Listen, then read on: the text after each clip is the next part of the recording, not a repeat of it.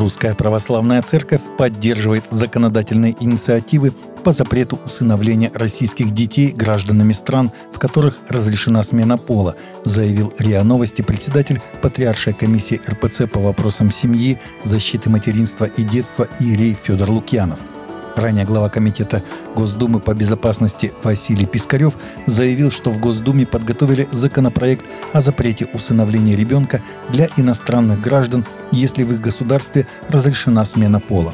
По его словам, невозможно гарантировать усыновленному ребенку, что впоследствии он не окажется в однополой семье, если один из родителей сменит пол. Депутат добавил, что большинство стран, которые разрешают усыновление и однополые браки, являются странами НАТО – Ранее в июле Госдума приняла закон о запрете смены пола. Президент компании Ryzen Jesus Inc. профессор Майкл Ликона рассказал, что располагает информацией от подпольных христианских служений в Палестине с подробным описанием чудесных обращений. «Бог действует посреди войны», недавно написал он в своем аккаунте.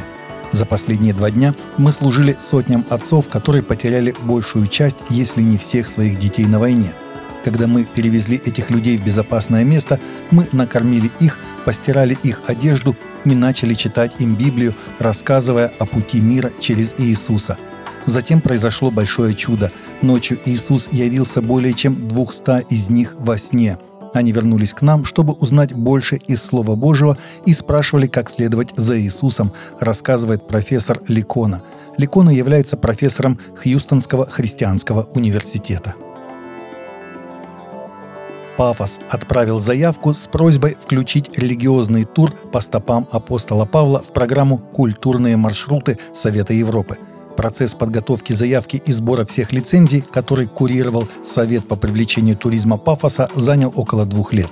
Созданная в 1987 году Советом Европы программа помогает путешественникам прикоснуться к наследию разных стран и культур и способствует сохранению европейского культурного наследия – по стопам апостола Павла один из самых популярных кипрских маршрутов у иностранных туристов. Согласно преданию, в 45 году апостол Павел прибыл на Кипр и был бит в Пафосе плетьми, а затем обратил своей проповедью в христианство первого в истории римского чиновника проконсула Кипра Сергия Павла. Таким образом, Кипр стал первой страной, которой правил христианин, сообщает сайт Европа Кипр. В мае этого года исследование General Social Survey опубликовало данные, согласно которым только 31% представителей поколения Z полностью уверены в существовании Бога, что значительно меньше, чем у их родителей, бабушек и дедушек. В исследовании, проведенном компанией One Hope в 2022 году, 67% американских родителей-подростков заявили, что считают себя христианами, но только 2% обладают библейским мировоззрением – это означает, что многие дети сегодня растут в семьях, где родители не придерживаются какого-либо традиционного мировоззрения, а придумывают свое собственное, выбирая то, во что они верят.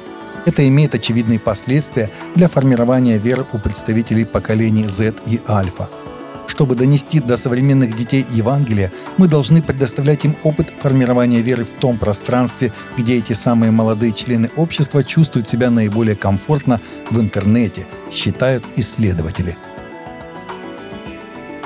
Ватикан подписал соглашение с немецким автопроизводителем Volkswagen Group о замене всего своего автопарка на электромобили к 2030 году. Об этом говорится в заявлении губернаторства папского государства.